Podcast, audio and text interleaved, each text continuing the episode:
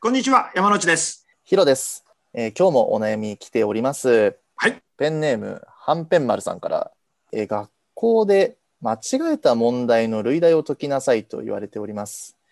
間違えた問題に似ている問題を教科書や参考書などで探すのですが、違う問題や同じ問題など、よくわからないのが本音です。山之内先生、類題を探すときはどうしたらよいでしょうか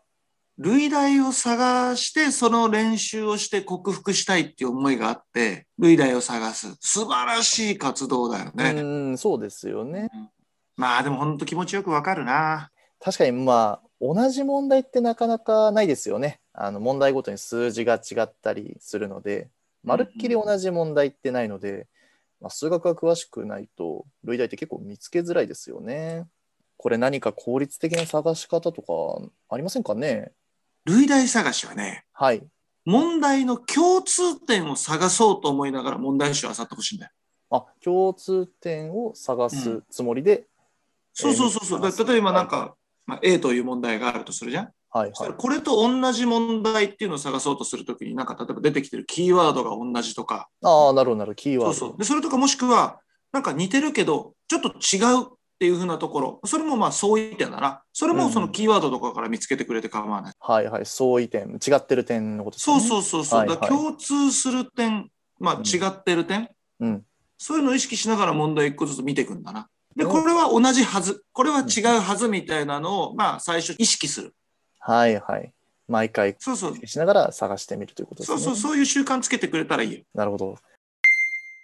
ただ山ちゃんあの、まあ、数学の先生なので見つけることに関しては生徒さんよりかはすごいうまいと思うんですよね。うんうんうんうん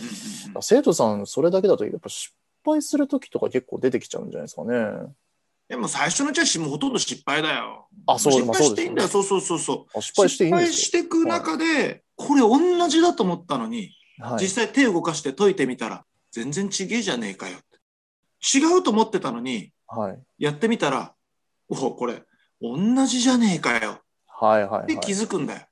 その失敗を繰り返す中で、正しい問題を見つけられるようになる。これは俺も実際自分がそうだったし、その試行錯誤っていうの、トライアンドエラーっていうのかな。はいはいそ。れを繰り返していく中で、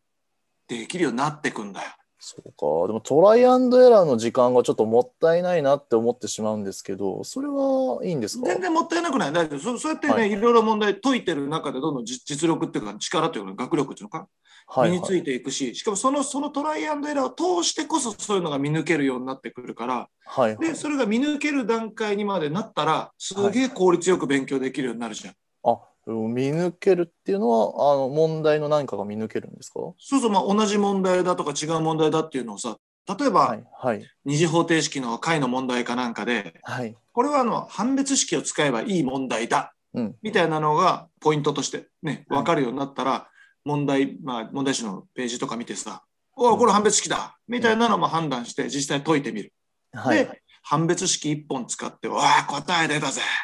でそうやって共通点見抜けるようになったら、もうね、ピンポイントでいけるようになるし、うん、うんで、なんかちょっと文言は違ったりとか、はい。ね、文章からパッと見は分かんなくても、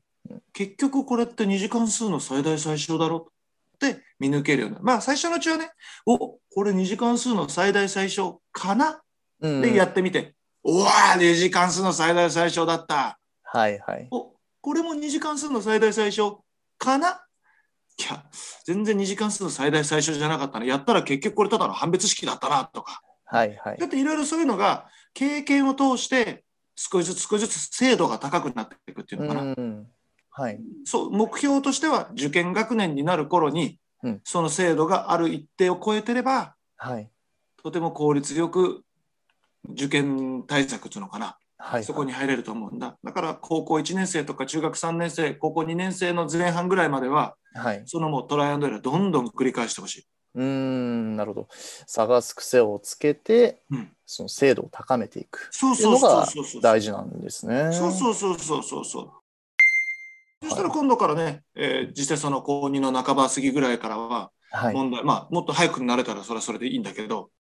これはこのトピックの問題だあこれあのトピックの問題だスラスラスラって問題見た時にそのキーワードに対してパッと即座に反応ができるようになったりしてああ、はいどはいんどんはスラスラと解けるようになっちゃうんだよ。い。なるほど、なるほど。で逆に間違えた時もああ俺私このトピックだと思ってこういう作業したのにそれが間違いだったから間違えたんだな、うん。次からはって言って自分のその間違いに対するなんリカバリーっていうのかな、はいそうはいい。うのもしやすくなって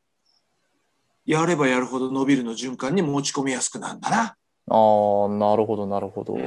まあ、その、それを繰り返すことによって、まあ、テストで、まあ、問題を見ただけで、あ、これあの問題だって見抜くことってできるようになったりするんですかなるんだよだって実際僕らが今はい。テストの問題を見るとかはいはい。参考書のテキストの問題を見るとかどんな時の問題見たらはい。ああ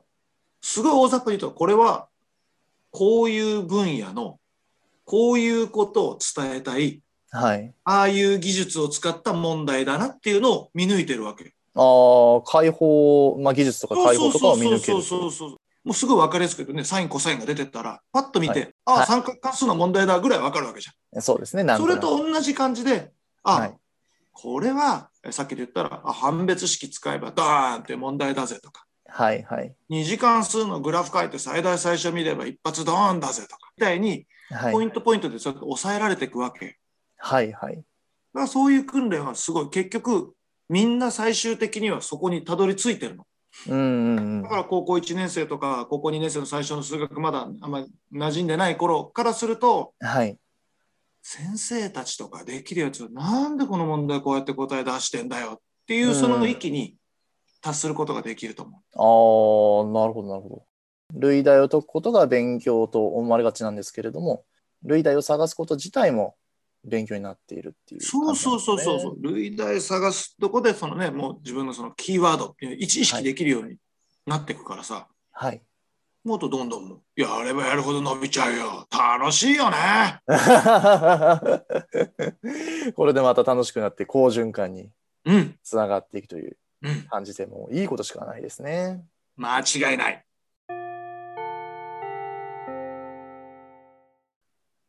では悩みを解決してほしい人はコメント欄もしくは「ハッシュタグ数学カウンセリング」でツイッターに投稿してみてください。勉強の悩みないよって人は好きな食べ物でも書いてってください。えーちなみに僕が大好きなのはサラダとおはぎです皆さんのお悩み待ってますよろしく